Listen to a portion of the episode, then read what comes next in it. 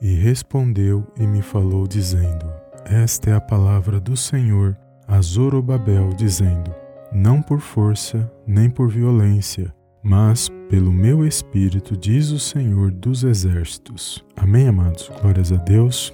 Amados, Zorobabel, ao receber esta palavra, juntamente com o remanescente do povo, o qual tinham a missão de reconstruir o templo em Jerusalém, ao olharem para os seus recursos materiais e recursos humanos, em comparação com a primeira construção feita pelo rei Salomão, aonde não lhe faltavam recursos humanos e nem materiais, com certeza eles estavam limitados pela situação.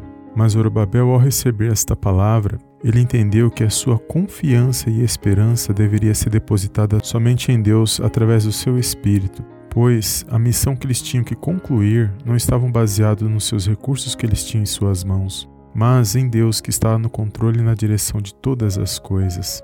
E quando trazemos essa palavra para os nossos dias, nós vamos entender que a obra de Deus, ela não está sustentada na sabedoria humana, mas sim na sabedoria de Deus, na sabedoria que vem dos céus para a minha e para a sua vida. E que quando andamos por fé e não por vista, nós estamos dizendo que nós cremos na palavra de Deus e nós estamos manifestando a nossa fé naquele que está no controle e na direção de todas as coisas. E através desta palavra que nós possamos entender que não é com quantidade que nós vamos vencer a situação que nós estamos passando, mas sim depositando a nossa confiança em fé por meio da palavra de Deus e tendo a esperança de que os dias maus lhe passam e que nós possamos a cada dia tomar posse das nossas vitórias no nome do Senhor Jesus e que essas lutas e situações e adversidade que nós temos passados, nós iremos vencer por meio do agir do Espírito Santo na minha na sua vida através do nome do Senhor Jesus pois através do Senhor Jesus nós recebemos todas as sortes de bênçãos espirituais,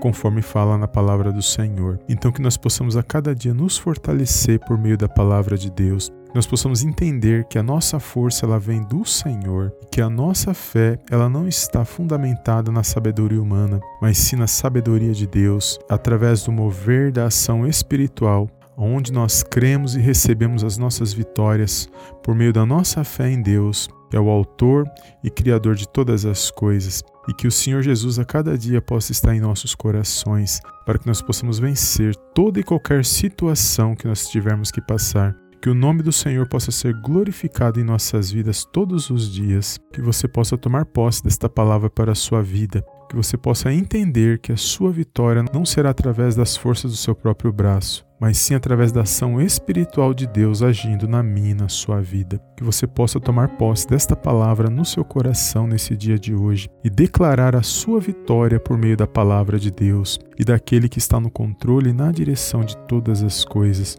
e que o nome do Senhor possa ser glorificado através da sua vida. O homem pode fazer planos, mas a resposta certa é a que vem da boca do Senhor. Provérbios 16, verso 1. Que nós possamos a cada dia buscar a presença de Deus, que nós possamos a cada dia depositar a nossa confiança em Deus e saber esperar e ter paciência pela fé através da palavra do Senhor, porque Ele age na hora certa e no momento certo em nossas vidas. Que você possa declarar a sua vitória nesse dia de hoje por meio da fé. Em nome de Jesus. Amém. Esta foi a palavra de força e fé nesse dia de hoje. Que você possa guardar esta palavra no seu coração. E eu te vejo no próximo vídeo em nome do Senhor Jesus. Amém, amém e amém.